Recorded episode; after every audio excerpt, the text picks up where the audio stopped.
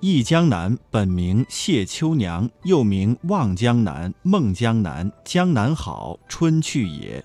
唐代文学大家白居易作《忆江南》三首，于是呢调名改为了《忆江南》。根据史料记载，将词牌“望江南”改为“忆江南”的，正是唐代的文学家诗人白居易。白居易曾经按照《望江南》的格调，一连填了三首词，其中最著名的便是《忆江南》，江南好。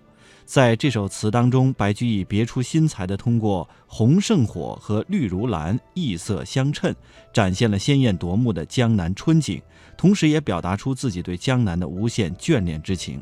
那么，白居易究竟与江南有着怎样的渊源，使得他对江南充满了感情与回忆，甚至将一首词牌的名字都改写了呢？我们先来听听他与江南的故事。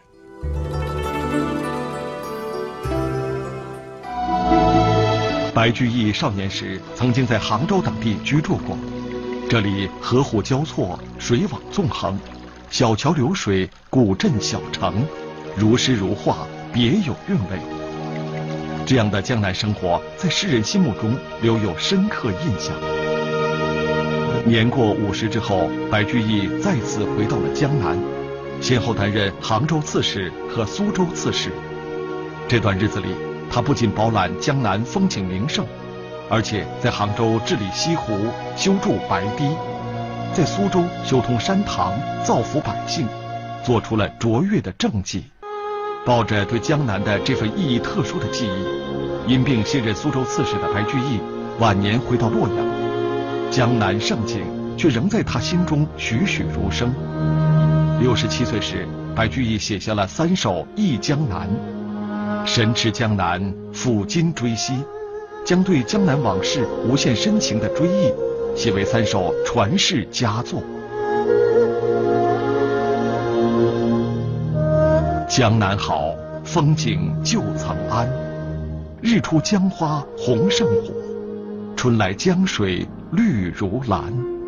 能不忆江南？江南忆，最忆是杭州。山寺月中寻桂子，郡亭枕上看潮头。何日更重游？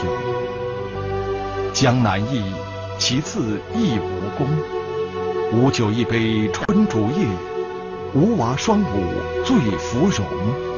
早晚复相逢。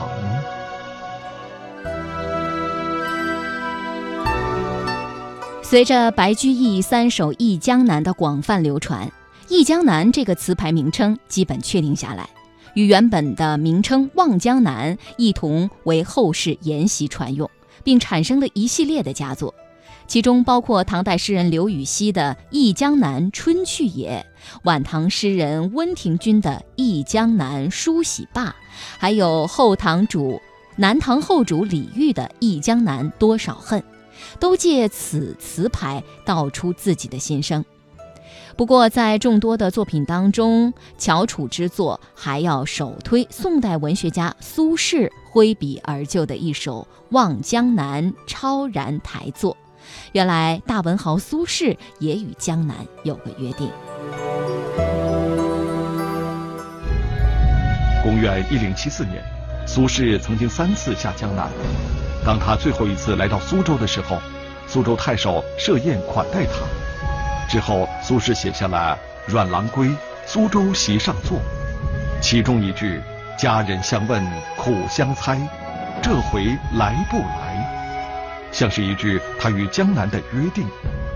然而，转眼两年时间过去了，苏轼一直在山东密州任职，无法南下赴约。为了排遣他对江南的思念。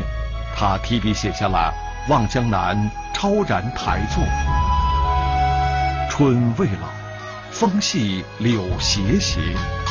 世上超然台上看，半壕春水一城花。烟雨暗千家。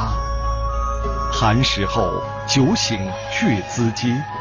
休对故人思故国，且将新火试新茶。诗酒趁年华。这首《望江南》意境清丽，语言质朴无华，斜柳、楼台、春水、春花、烟雨的暮春景象，以及烧新火、试新茶的种种细节，细腻生动地表现了作者细微复杂的内心活动和超然旷达的人生态度。全词豪迈与婉约相间，是《忆江南》词牌中的上乘之作。